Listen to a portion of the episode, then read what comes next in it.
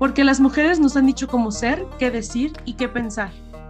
Venimos a romper el orden establecido, a informar con la verdad y cuestionar lo que nos han negado. Nunca más silencio. Entérate, mujer.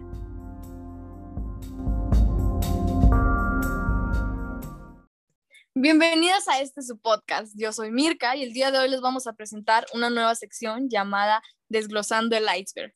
Al igual que cualquier otro iceberg o cualquier iceberg, en la parte de arriba tenemos cosas muy visibles, pero en la parte de abajo tenemos la raíz del problema.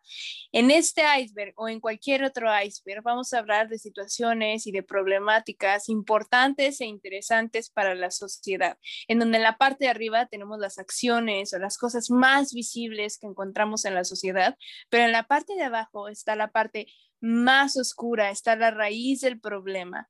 El día de hoy vamos a desglosar el iceberg del feminicidio y es que esta es una problemática que aqueja profunda y constantemente a las mujeres de nuestra sociedad. Mar, me gustaría que nos comentaras, nos platicaras un poco acerca de qué es la definición del feminicidio. Sí, bueno, antes de empezar queríamos comentarles que pues para nada somos especialistas, perdón, en el tema, pero eh, pues nos hemos hemos buscado bastante información al respecto y en un futuro pretendemos tener a un especialista que aborde todavía mucho más el tema de lleno, pero eh, como la intención del podcast es informar y visibilizar esos problemas tan importantes, pues aquí les va. Entonces, empezamos con la propia definición del feminicidio y quiero comentarles que este término realmente precede a un término anterior que es femicidio, que esto remonta desde 1800 por J. Corey. Pero bueno, en sí, el femicidio, en palabras eh, claves o simples, es eh, matar a una mujer por el hecho de ser mujer. Eso es femicidio. Pero eh, ahora utilizamos mucho el término de feminicidio y bueno, ¿qué es feminicidio? En palabras de Julia Monarres, es toda violencia que comprende una serie de acciones que pueden ser maltrato emocional, psicológico, golpes, tortura, violación, abuso infantil, mutilaciones de, los genitales, violencia doméstica, maternidad forzada, pornografía, prostitución y todo acto que conlleve a la muerte de una mujer, pero esto sustentado por una política que, sustenta esto, ¿no? Y que es tolerada por el Estado. Entonces, esta es la parte importante del feminicidio, que es debido a las consecuencias y a la corrupción y, e inactividad por parte del Estado e incluso persecución. Entonces, por eso queríamos como comentar este concepto, porque se nos hace muy importante que sepamos lo que en sí es feminicidio. No solo es matar a una mujer por el hecho de ser mujer, sino es todo este estado que engloba eh, la tolerancia y hasta se podría decir que ayuda o cooperación para que se lleven a cabo estos asesinatos a las mujeres. Y en el nivel 1, que es la parte más visible de nuestro iceberg, tenemos las situaciones o las acciones que son más comunes de ver en nuestra sociedad, sobre todo nosotras que somos latinoamericanas y Mirka y yo que estamos en Ciudad Juárez. Entonces, las partes más visibles, incluido el feminicidio, está también agresiones físicas, psicológicas, económicas por parte de cualquier hombre en, contra de, de cualquier mujer. Están los celos, el acoso sexual, el acoso callejero, los insultos, las violaciones, abuso sexual, el amor romántico, que también el amor romántico tiene eh, bueno, para ciertos feminismos tiene relación con la heterosexualidad, ¿no? Entonces, también hablar del primer nivel, que es la parte más visible, es hablar de que estas situaciones tienen una raíz demasiado compleja y que es necesario empezar a visibilizar que esta raíz, que los feminicidios, que el acoso, que todo esto que estamos mencionando, no son casos aislados, no sucede nada más porque sí, o sea, no es nada más porque, ay, al feminicida se le ocurrió asesinar a las mujeres, se le, se le ocurrió asesinar a su esposa. O sea, no, ninguno, ningún caso de los que estamos mencionando son casos aislados. Todos tienen una raíz y aunque vamos a mencionar todos los niveles, esa raíz siempre está en el patriarcado. Claramente sí está dentro del patriarcado y también todo esto, cada uno de los tópicos del nivel 1 y de todo el iceberg lo respalda la misoginia y el sistema patriarcal. Y es que me parece bien importante recalcar que de cada uno de estos tópicos nos ha pasado cada una de nosotras nos ha pasado tener el, el exnovio, el novio celoso, el novio tóxico y claro, el amor romántico también engloba muchos de estos mismos tópicos cómo es que está tan normalizado en, nuestra cultura, en especial en México, en Latinoamérica.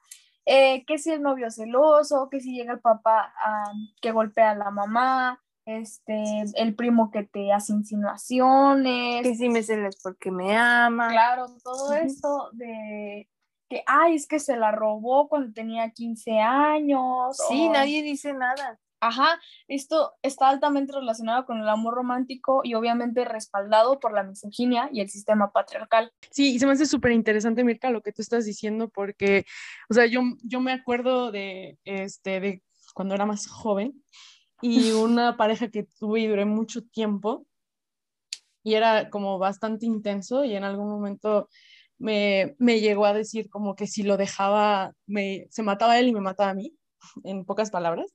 Entonces, yo ahí, por ejemplo, eh, muchas personas me decían, es que tú tienes la culpa, Marta, o sea, vuelves locos a los hombres, ¿no?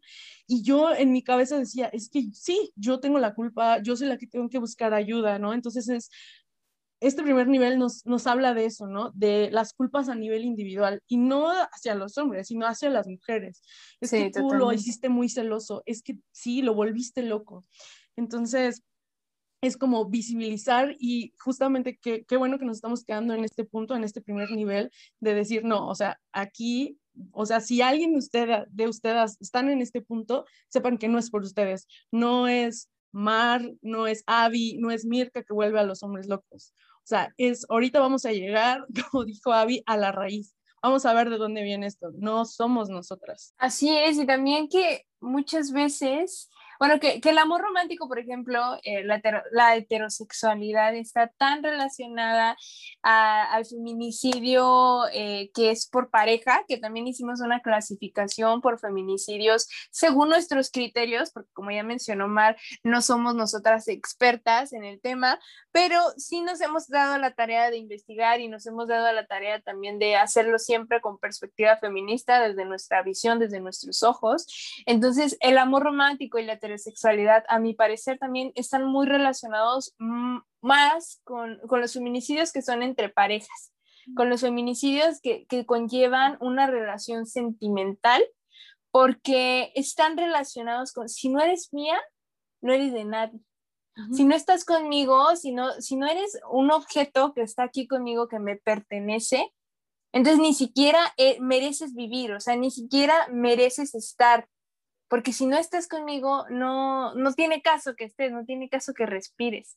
Y esto también que menciona Mar, de que ella se culpabilizaba a sí misma porque creía que volvía locos a los hombres, va directamente relacionado con la violación, con el acoso sexual, porque creemos que por provocar a los hombres somos culpables nosotras de este mismo acoso sexual. Más bien creemos que los provocamos. Claro, creemos que somos, que es nuestra culpa, que somos nosotras el motivo por el que nos agreden. Y es que esto también la violación está obviamente ligada al feminicidio, cómo es que el motor del feminicidio pues es motivo sexual, es eh, por motivos para placer del hombre. Sí, y de hecho, pues Obviamente nos podríamos quedar mucho tiempo aquí en este nivel 1, pero les quería comentar que, por ejemplo, en observatorios internacionales que miden a nivel estadístico los feminicidios eh, en todo el mundo, pero por ejemplo aquí en América Latina hay todavía varios países que solo pueden catalogar a los feminicidios de la pareja, porque de ahí en fuera no, no pueden ver más allá, ¿no? Y creo que este, este iceberg que estamos desmenuzando es algo que no solo pasa a nivel de la sociedad, sino todavía a nivel de gobierno de muchos países, no son capaces de clasificar a los propios feminicidios como feminicidios y solamente se quedan como en los feminicidios por pareja, ¿no? Es como, ah, eso sí es feminicidio, pero todo lo demás no, no entra dentro de feminicidio. Sí, exactamente. También ahorita que, que estamos mencionando ya algunos tipos de, del feminicidio, eh, sí podemos mencionar de entre la clasificación que hicimos fue el feminicidio íntimo o familiar, que era el que mencionaba, de, tener relaciones afectivas o sexoafectivas con, con el feminicida. De por medio. Ajá, de por medio. También está el feminicidio racial, que ya aquí tiene que ver pues eh, esta, esta construcción social, porque recordemos que eh, la categoría de raza no es una categoría biológica, es una categoría social. Ninguna persona nace con una raza, no estamos categorizadas por esto.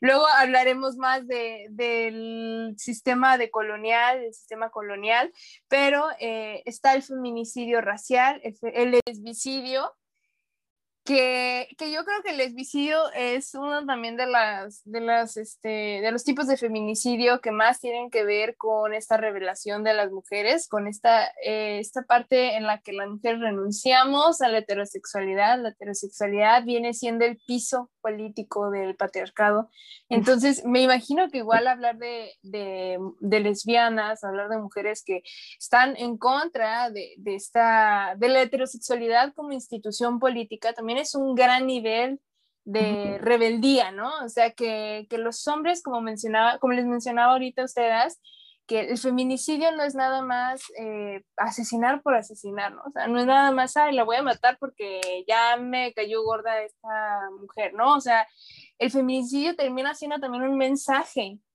a las demás mujeres. El feminicidio es un mensaje de sometimiento y domesticación en contra de las mujeres es no nada más decir, esta mujer me la hizo y por eso voy a acabar con su vida. Es, mira, resto de mujeres, cómo es que maté a esta mujer como si no me importara nada y la siguiente puede ser tú. Y no me importa. Ese es el sistema patriarcal diciéndonos, no vales nada. En este sistema la realidad es que nuestra vida no vale absolutamente nada porque son los hombres los que tienen el control sobre ellas. Eso es el feminicidio, este mensaje de sometimiento y domesticación que tienen en contra de nosotras, porque el feminicida no solamente odia a la mujer que asesinó, odia al resto de mujeres. Y ese mensaje va dirigido al resto de nosotras y todas nosotras lo hemos recibido. Cada vez que asesinan a una mujer, nosotras todas recibimos el mensaje. Por eso es que cuando salimos nos da miedo, por eso cuando sale alguna amiga, por eso cuando sale nuestra mamá, por eso cuando alguien está en la noche sola, por eso cuando nos mandan un mensaje y de repente luego, luego nos, nos asustamos por esa persona, por esa mujer, es porque este mensaje lo estamos recibiendo. Y este mensaje no solamente es del feminicida, el mensaje también viene por parte del Estado. ¿Qué tanta impunidad tiene hacia estos casos? Este mensaje no solo lo envía quien mata, quien mata también es el Estado, como decía ahorita Mar. Quien mata también son las personas que son indiferentes a estos casos. Entonces, después del lesbicidio está el feminicida en serie, que hace unos días platicando, Mar nos decía precisamente que eh, de, los de los asesinos en series, amiga. Sí. De, sí, nos estábamos cuestionando de que realmente pareciera que este término de feminicidio, de feminicida en serie es nuevo, ¿no? Sea, sobre todo por este nuevo feminicida que acaban este, de encontrar en, eh, en el Estado de México, pero realmente si nos ponemos a cuestionarnos cuántos de los asesinos seriales realmente han sido feminicidas seriales, o sea, la mayoría han sido feminicidas seriales.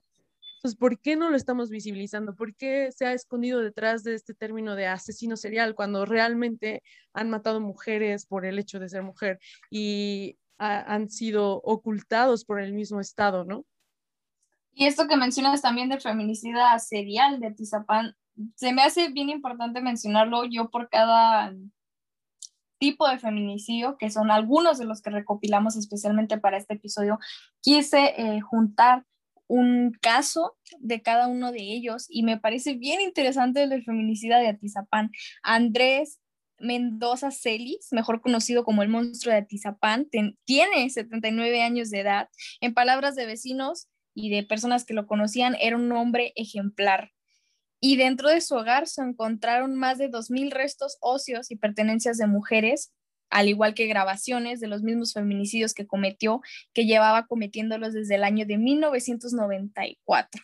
Y tenía una bitácora, o sea, eso es lo más increíble, porque incluso ahorita que decías, de, de esta, em, tipificación incluso de los feminicidas, es bien importante porque lo que no se nombra no existe. Si tú no mencionas que es un feminicida, si tú no mencionas que es un feminicidio, si tú no mencionas que es un acoso, que es un abuso sexual, que es una violación, no estás nombrando del todo la raíz. Si tú no dices, ah, es que son feminicidas seriales y dices, son asesinos seriales, estás dando por hecho que no hay una razón sistemática. Y también estás dando por hecho que todas las personas a las que mató eran hombres, cuando la realidad es que en estos feminicidas disfrazados de asesinos seriales o puestos como asesinos seriales, realmente han sido mujeres las que han estado asesinando. Y si no decimos que son feminicidas como lo que son, estamos borrando que esos hombres estaban asesinando a mujeres porque son mujeres y estaban enviando el mensaje al resto de las mujeres, que son misóginos, que son hombres que odian a las mujeres, no nada más a las mujeres que asesinaron, sino a todas las mujeres. Lo que no se nombra no existe. Les menciono que dentro de estos tipos de feminicidio, pues recopilé algunos de estos casos. Eh, los quise hacer de México para que pudiéramos analizar que no son casos aislados, no son del otro lado del mundo, son cosas que pasan en México. Seguimos con el feminicidio político y un ejemplo es Isabel Cabanillas, 26 años de edad, activista y feminista juarense. Su cuerpo fue encontrado en la zona centro de la ciudad con dos balazos en el cráneo. A un lado de ella estaba su bicicleta. Y claro, eh, los que somos juarenses sabemos que Isabel Cabanillas eh, formaba parte de la colectiva Hijas de su Maquilera Madre. Estuvimos presentes en la manifestación para exigir justicia y les menciono otra vez que recopilé estos casos de cada una de estas mujeres porque me gustaría nombrarlas para cada una de ellas sigue viva y seguimos exigiendo justicia por cada una de ellas.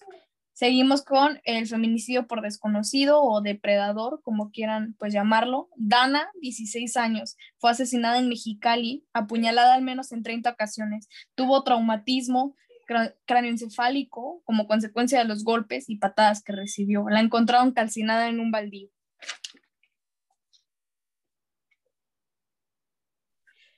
Bueno, no sé, yo la verdad, yo creo que eh, al igual que todas, cada uno de estos casos me, me estruja el corazón, me cuesta trabajo, incluso es un tema bastante fuerte como los que tocamos aquí. Y mm, quería comentarles hablando de todo lo que estaba diciendo Mirka, que visibilicemos que estos hombres no son monstruos. Bueno, más bien es que no se ven como monstruos, ¿no? Em, y esta forma de que los periódicos digan, ah, el monstruo de Atizapán, ah, el caníbal de la Guerrero, los hace ver como que sean identificables, ¿no? Pero los feminicidas son lejanos como cercanos, pueden ser nuestros hermanos, nuestros padres, nuestros amigos, conocidos o desconocidos. O sea, realmente tenemos que visibilizar que puede ser cualquier hombre y que no es pintado de esta forma como el monstruo. Y también los medios al poner a estos hombres como que son fuera de lo normal o fuera o, o, como que es algo aislado, como decía Abby, como que también invisibiliza el hecho de que puede ser cualquier hombre esto que mencionas, Mar, se me hace bien interesante porque un ejemplo es Diana Raigosa, 21 años de edad, fue herida 30 veces con un arma punzocortante al interior de su domicilio. El feminicida era su primo. Otro ejemplo es Genevieve Livier, 20 años, encontrada asesinada en la cajuela de su coche en Mexicali. David Alejandro, su pareja y feminicida. Y esto te digo que me parece muy interesante porque ¿cómo puede ser que tu pareja, tu esposo, una persona que te dice amar sea la persona que te arrebata la vida, la persona que te meten en la cajuela de tu propio coche, la persona, a final de cuentas, que te odia, porque lo mismo que dices, no son monstruos, puede ser tu pareja, una persona que te dice amar, puede ser tu primo, tu familia, tu primo que dices es mi sangre, jamás me haría daño. Es horrible la forma en la que siguen clasificando a los feminicidas como monstruos, como personas horribles, cuando en realidad son hijos sanos del patriarcado. La realidad es que ya no nos podemos confiar de ningún hombre. Y es bien doloroso porque podemos decir, es que no todos los hombres, pues hasta que no haya una, hasta que no cesen los feminicidios de todos los tipos, entonces ya podremos decir, no todos los hombres. Hasta ahorita, hasta ahorita no podemos confiar de ninguno. Y suponiendo que no son todos, tampoco vamos a estar por la vida preguntando, oye, ¿eres feminicida antes de salir contigo? Es que hicimos match, quería saber si eres feminicida o no. Oye, ¿eres violador? Es que, o sea, no vamos a estar preguntando. Entonces, aquí se cierra y se concluye en que sí, todos hombres. En el segundo nivel, pero bueno, más bien pasando al segundo nivel, tenemos la lesbofobia, el narcotráfico, la inseguridad que hay en bueno, hablando específicamente en Latinoamérica, la mercantilización de la mujer que tiene que ver con esta parte capitalista, ¿no? En la que nuestras cuerpos no nos pertenecen, la industria pornográfica y, y, y finalmente el sistema prostituyente. Y bueno, dentro de lo que dices, la mercantilización de la mujer, también tenemos a los vientres de alquiler y que este es un tema como muy importante en la actualidad. Y como vimos en la definición, cualquier tipo de actividad, violencia, mercantilización de la mujer, eh, prostitución o dentro del sistema prostituyente que conlleve la muerte de una mujer es feminicidio.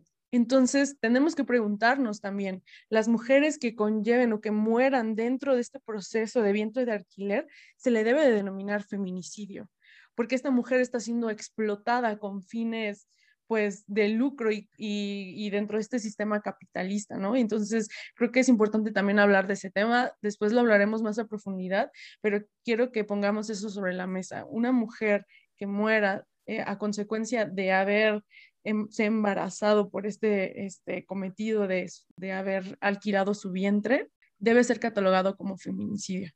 Totalmente.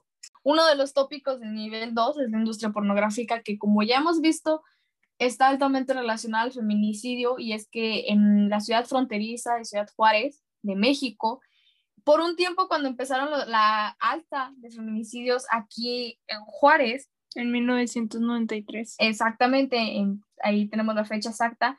Se escucha, se dice, no es algo confirmado, pero es una de las teorías más posibles, es que varios de estos feminicidios son cometidos para la realización de videos snuff, de videos gore, de videos pornográficos que incluyen violencia explícita, porque se encontraban sus cuerpos sin una extremidad, eh, con los eh, cuerpos destazados, con el rostro, vaya, y también con indicios de abuso sexual, ya después de haber fallecido las mujeres. Incluso les, les mordían los ah, pezones, ah, eso también. Ustedes pueden buscar información, a mí no me gusta este término, pero pueden buscarlo como las muertos de Juárez, hay información ahí muchísimo más detallada y hay cómo es que había una violencia horrible, tan explícita y todo esto utilizada para videos, para obviamente mercantilizar, comercializar con ellos. Eso por una parte. Ajá, claro, y también obviamente por la mera misoginia. También tenemos eh, la prostitución. Por ejemplo, eh, hablando, bueno, hablando un poquito más otra vez de Ciudad Juárez, aquí también hay un gran nivel de desaparición forzada en niñas y en mujeres, que actualmente le platicaba justamente a Mar del caso de Esmeralda, que hace unas semanas justamente, bueno, Esmeralda es una, yo creo que ya muchas personas han escuchado del caso de esta jovencita que fue desaparecida hace varios años aquí en la ciudad y su familia la ha estado buscando desde entonces, ¿no? Eh, hay una fotografía de una amiga que justamente se hizo viral en donde el papá de Esmeralda está lanzando unas serpentinas rosas al, al, aire, ¿no? Entonces, eh, esta, esta familia de Esmeralda, desde que desapareció, la ha estado buscando por cielo, mar y tierra, ¿no? O sea, han ido, han estado en distintas partes de México eh, buscándola. Han tenido pequeños indicios de que tengo entendido que una vez les mandaron como un huesito de un pie. Entonces, o sea, ha sido una cosa muy, muy fuerte, muy bárbara, en la que la familia no solo ha estado con la búsqueda, sino que han recibido una cantidad fuerte, una cantidad grande de amenazas que, también tiene que ver con esta persecución política que decía Mirka de, de, los feminicidios políticos, que también esta parte en que las mamás, las familias de las mujeres desaparecidas han estado buscando y que reciben en lugar de justicia, en lugar de explicaciones por parte del Estado, reciben persecución, reciben amenazas, reciben eh, todo este tipo de amedrentaciones en contra de, de ellos, de ellas y de sus familias, ¿no? Entonces, en el caso, por ejemplo, de, de Esmeralda, que no se sabe dónde está, que, que muchas eh, aquí en el centro han desaparecido una cantidad grandísima de mujeres y que muchas de estas mujeres eh, que han sobrevivido han, han podido decir, ¿no? Que fueron prostituidas. Entonces, todo esto también tiene que ver la mercantilización de las mujeres, que es el capitalismo, ¿no? El capitalismo y el patriarcado se sostienen, la base es la heterosexualidad, pero todo este sistema tan complejo que es el patriarcado, el patriarcado también tiene el sistema racial, el sistema de sexo, que es decir, esta distinción entre hombres y mujeres, que los hombres son los que siempre salen beneficiados, está el capitalismo, todos estos, estos ah, mecanismos que son parte de un sistema complejo que es el sistema patriarcal, tienen que ver con la explotación de las mujeres. El cuerpo de las mujeres no nos pertenece porque este sistema en sí se sostiene sobre nosotras. Sí, y esto que mencionas está totalmente ligado también, pues obviamente a la prostitución y me parece clave esto que mencionas, que son mujeres maquileras que salen a las 3, 4 de la mañana a agarrar el camión para llegar a su casa después de una larga jornada de trabajo porque es bien común que en las periferias de la ciudad, en el centro, en las zonas más marginadas, es que es donde se roban las mujeres para la misma trata, para sus órganos, o cómo es que las mujeres se ven obligadas a eh, recurrir a la prostitución para tener un pan que comer, porque ya nos quedó claro que no lo hacemos por decisión, lo hacemos para tener un pan que llevarnos a la boca. Y cómo es que estas mismas mujeres después de haber trabajado en el centro prostituyéndose por esta industria que las explota, es que, no se explota. que no se explota, claro, es, las encuentran tiradas en un barranco, en las periferias, en las marraneras, en todos estos lugares, en un baldío, porque son mujeres que, vaya, se han tenido que exponer a todo esto, pero no por deseo propio claramente, sino porque es a lo que nos han orillado, a lo que se nos ha obligado a hacer. También pues está el narcotráfico, cómo se mercantiliza con nuestros órganos para llevar, cómo nos utilizan ahora sí que como borregos para llevar eh, droga a un lugar a como otro. mulas. Como mulas, exactamente, para llevar droga de un lugar a otro, para cruzarla, para todo esto y también obviamente para consumo de, de los narcos, cómo es que hacen de nuestro cuerpo lo que quieren y lo que desean. Sí, y, y por ejemplo, si, si lo vemos, todas sus excusas se quedan en el piquito del iceberg la parte individual, ¿no? Era como, ah, este, mataron a, una mujer prostituida, pues es que ella también para qué trabaja en eso, ¿no?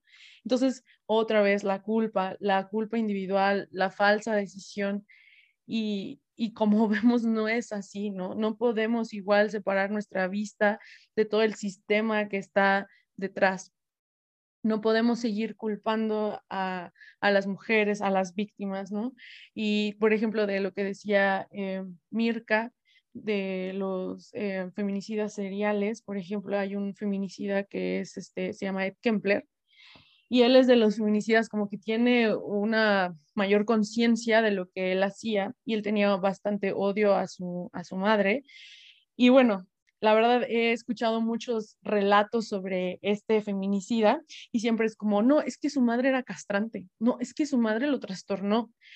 Y, nosotros estuvimos comentando, ¿no? Pues nosotros también hemos eh, conocido, hemos tenido experiencias con padres castrantes, si es como se puede decir, y no estamos por ahí matando hombres. claro que la mayoría de nosotras. Estadísticamente, las mujeres somos agredidas muchísimo más por, nuestros padres. por padres, por hombres en general desde este punto seguimos echándole la culpa a la mujer. Es que la madre tuvo la culpa, ¿no? Madres, por favor, pongan atención. Entonces ahí sale, no, es que yo no, yo no voy a crear a mis hijos que sean feminicidas, como si las mujeres mismas tuvieran esa responsabilidad, cuando hay todo un sistema que educa a los hombres que educa a los hombres incluso sobre nosotras. Y sí, nosotros podemos tratar de, de, de, de maternarlos cuando son pequeños, pero hay todo este sistema que también les está eh, enviando diferentes mensajes. Sí, a mí muchas veces me ha tocado escuchar comentarios a mi parecer, muy estúpidos, que dicen, es que son las mujeres las que los están criando. Es que crían unos machitos. Ajá, es que son las mujeres, una mujer educada se feminicida. No, corazón, ninguna mujer cría un feminicida. Ninguna mujer cría un violador. Ninguna mujer cría con la intención de que su hijo varón haga ciertas cosas. O sea, si ignoramos desde el principio que hay un sistema completo, muy complejo, que por más que nos duela, está dirigido en contra de nosotras, hasta que no veamos esa realidad, vamos a seguir echándole la culpa a las mujeres. Entonces es necesario que seamos visibles, que más bien visibilicemos qué es lo que está pasando, que no son casos aislados. Exacto, y retomando, perdón, nada más para concluir esta parte, este, y bueno, y si estas aseveraciones fueran correctas, o sea, como decías, Mirka, hay más mujeres violentadas por sus padres, entonces debería haber más eh, mujeres que asesinaran hombres. Exacto. Así de simple. O sea, si fuera ese hecho de que al, la crianza tuviera realmente un efecto muy significativo sobre el hecho de crear eh, una, una asesina, entonces eh, habría más asesinas que asesinaran hombres por el hecho de ser hombres y no sí, lo es. Entonces dejemos de, de, culpar a las crianzas. Eso es lo que digo. Sí, totalmente. Y retomando lo que menciona Mar, de que se nos sigue culpando a nosotras mismas por ser víctimas de violencias que ejercen los hombres, Aquí nos pusimos a investigar cada caso y en especial en el de Ed Kemper nos pusimos a ver entrevistas, documentales y me parece algo bien importante que explícitamente le preguntan por qué las matas y este señor, este feminicida, dice que lo hacía porque también sentía cierta frustración al no poder conectarse de una forma sana sexualmente ni románticamente con una mujer. Él, y cito, dice, cuando veo a una mujer por la calle, me parece atractiva y pienso que me gustaría salir con ella. Después me pregunto cómo se vería su cabeza en una estaca. Esto, wow, se los dejo a su criterio para que lo analicen. También dentro de lo que dice, este señor menciona que hasta que no mató a su mamá, no se sintió a gusto y también dice esta Mar, como menciona, que el señor es una persona bien consciente y los invito a ver, a investigar de este señor, a ver entrevistas, documentales. Hay muchísima información en internet. Y en serio, en cada palabra que dice este señor, se nota que él está bien consciente y bien claro de lo que hizo. Él sabe que lo hizo porque, wow, wow, en serio, búsquenlo. Es muy conocido como el asesino de las colegialas porque este señor acostumbra a asesinar a universitarias, a mujeres jóvenes universitarias. Hacía inimaginables prácticas de necrofilia con los cadáveres de estas mujeres, prácticas oh, no horribles, muy misóginas. No, pues claro, misóginas porque este señor dice que, pues ya como nos comentó Mar, era porque la señora era abusiva con él y tal, pero pues a final de cuentas lo respalda la misoginia, la verdad. Y lo respalda el gobierno, porque em, déjenme contarles que este señor, pues al tener tanta conciencia, los mismos psiquiatras y el mismo sistema judicial de Estados Unidos decía, oye, pero es que es muy cuerdo, ¿no? En sus diálogos, en su discurso, es muy cuerdo, pues deberíamos de, darle, em, de darle la oportunidad de poder reinsertarse en la sociedad. Y él en su buena conciencia que la verdad se lo doy en esa lucidez que tiene él, les dice, o sea, si yo piso la calle, voy a seguir matando mujeres. Entonces, otra vez volvemos a decir, sí, el término correcto de, lo que está pasando en los asesinatos de las mujeres sí es feminicidio, porque sí está siendo sustentado por el Estado. Sí, totalmente. Y también creo yo que, que o sea, a mí, por ejemplo, me cuesta mucho trabajo como entender o, no sé, magnificar entender en sí como el hecho de que, híjole, o sea, ¿cómo es posible que, que un hombre, o sea, que los hombres de manera inconsciente también nos estén viendo ya como, no como personas, no de la misma manera en la que los hombres se ven a sí mismos? O sea, como un hombre ve a su amigo, o ve a su padre, o ve a su primo. A nosotras nos ven de manera distinta. Inconscientemente nos ven como inferiores, inconscientemente nos ven como objetos, inconscientemente nos ven como algo que, es matable, como decías tú, o sea, lo más triste, ¿no? Que, que no alcanzas todavía como a entender, como a decir, cabrón, la siguiente puedo ser yo. O sea, no hay nada, no hay absolutamente nada que impida que la siguiente podamos ser cualquiera de nosotras. Y eso es lo más, lo más difícil de entender. Y la forma en la que lo explicas se me hace como, lo simplificaste muy bien, porque no lo había analizado tanto de esa forma, lo simplificaste muy bien. Y me parece bien interesante porque al igual que Ed Kemper y otros feminicidas, conservaban en el ejemplo de, vaya, Ed Kemper, perdón por la redundancia, este señor guardaba las cabezas de sus víctimas en su armario, en su cuarto, las guardaba como una especie de trofeo. La forma en la que nos ven es una forma wow, de explicarla porque no puede ser posible que vean nuestras cabezas como trofeos, que vean partes de nuestro cuerpo como un accesorio, como algo, como decir, mira, mira lo que hice. Y eso en los casos, es eso, o sea, eso de nuestras cabezas o ya verlo como realmente las mujeres destazadas o ya realmente como las mujeres asesinadas, ya ese es en los casos más misóginos, o sea, el hombre que realmente ve este que ya visibiliza a aquella mujer de manera gráfica, la voy a asesinar, ese ya es el caso, uff, o sea, ese es la punta del iceberg. Eso, y es, es, esto lo puedo simplificar de una forma en la que hay una conocida tuya, se le filtran las nudes o sube una foto, no sé, en bikini, hoy sienten un repudio y ay, qué asco, porque no nos pueden concebir como un ser de respeto y a la vez un ser sexual, un ser que se muestra sexual. Entonces, la forma en la que nos ven, en la forma en cómo nos clasifican, de decir, ay, la puta, ay, la que vale la pena, ay, la niña bien, la, en fin, la forma en la que nos ven y cómo nos clasifican es también algo clave. Y eso también aplica para los papás. O sea, no solo es nuestra pareja, sino nuestros padres también. O sea, a mi hija no la voy a ver como un ser sexuado, o sea, como un ser sexual, sino eh, la voy a ver como esto, ¿no? Como una santa. Entonces, si llega a haber algún tipo de comportamiento, entonces también la empiezan a atacar, porque entonces, no, mi hija no va a ser puta, ¿no? También, por ejemplo, bueno, ya que creo que ya estamos finalizando y ya hemos dicho eh, el tercer nivel sin decirlo, que es el patriarcado y el capitalismo que a mi parecer la base de, toda la opresión eh, son estos tres ejes que, ya les había platicado, ¿no? Esta diferencia sexual o esta eh, desigualdad sexual, el sistema colonial o racista y el sistema capitalista, todo esto conforman el patriarcado de forma teórica, que ya lo hemos, ya lo estamos diciendo, ¿no? O sea, sin, sin decir específicamente, ya hemos dicho, ¿no? El, el el centro del problema, la raíz del problema es el patriarcado. Pero ahorita que mencionaba Mirka, que yo creo que ya es mi última aportación, eh, de forma teórica en el feminismo los hombres se aman. No importa si son heterosexuales o son homosexuales, los hombres siempre se han amado y siempre se van a amar entre ellos.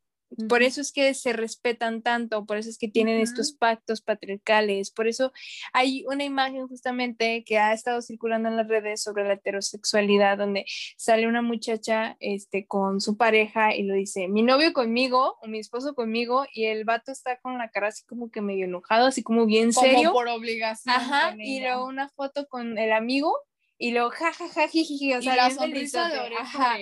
Y esto tiene que ver con esta parte en la que los hombres se aman entre ellos. La heterosexualidad y, el patriarcado radica no solamente en esta parte de explotación, de sometimiento, en el feminicidio como mensaje de domesticación, ¿no? O sea, no, no nada más radica en esto, sino en esta parte en la que los hombres finalmente a través de la heterosexualidad nos están utilizando. Y esto es bien difícil porque aunque nos amemos, aunque digamos que digan también que nos aman o, lo que quieran, que, por ahí decían, ¿no? Pregúntale a tu novio, a tu marido, a tu pareja, eh, que es hombre, este, ¿a qué mujer admira? ¿No? Y lo más seguro es que nos vayan a decir ah, a mi mamá o a mi novia, mi esposa, pero no van a ir más allá, no van a decir a Sor Juana Inés de la Cruz, no van a decir, ah, yo admiro a, este, a Michelle Obama, yo admiro a, o sea, no, no van a haber mujeres que tengan ejemplos a seguir y esto es porque los hombres a través de la heterosexualidad se vinculan con nosotras de forma sexoafectiva, pues, pudiéramos decirlo, pero no más allá, no hay un respeto hacia nosotras.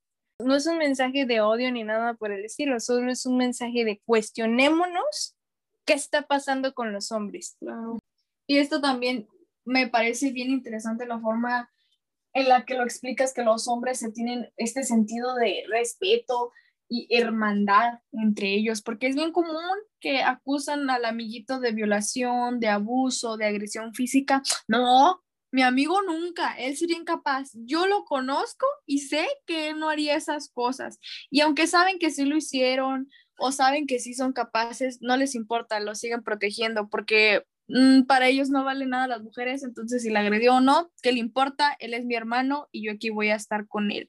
O el simple hecho de que, no sé, sales a algún lugar y tener que decir que tienes novio para que no dar tu número o para no salir con ese hombre que te está invitando a bailar, porque sabes que si dices, no, no quiero, no van a respetar tu decisión.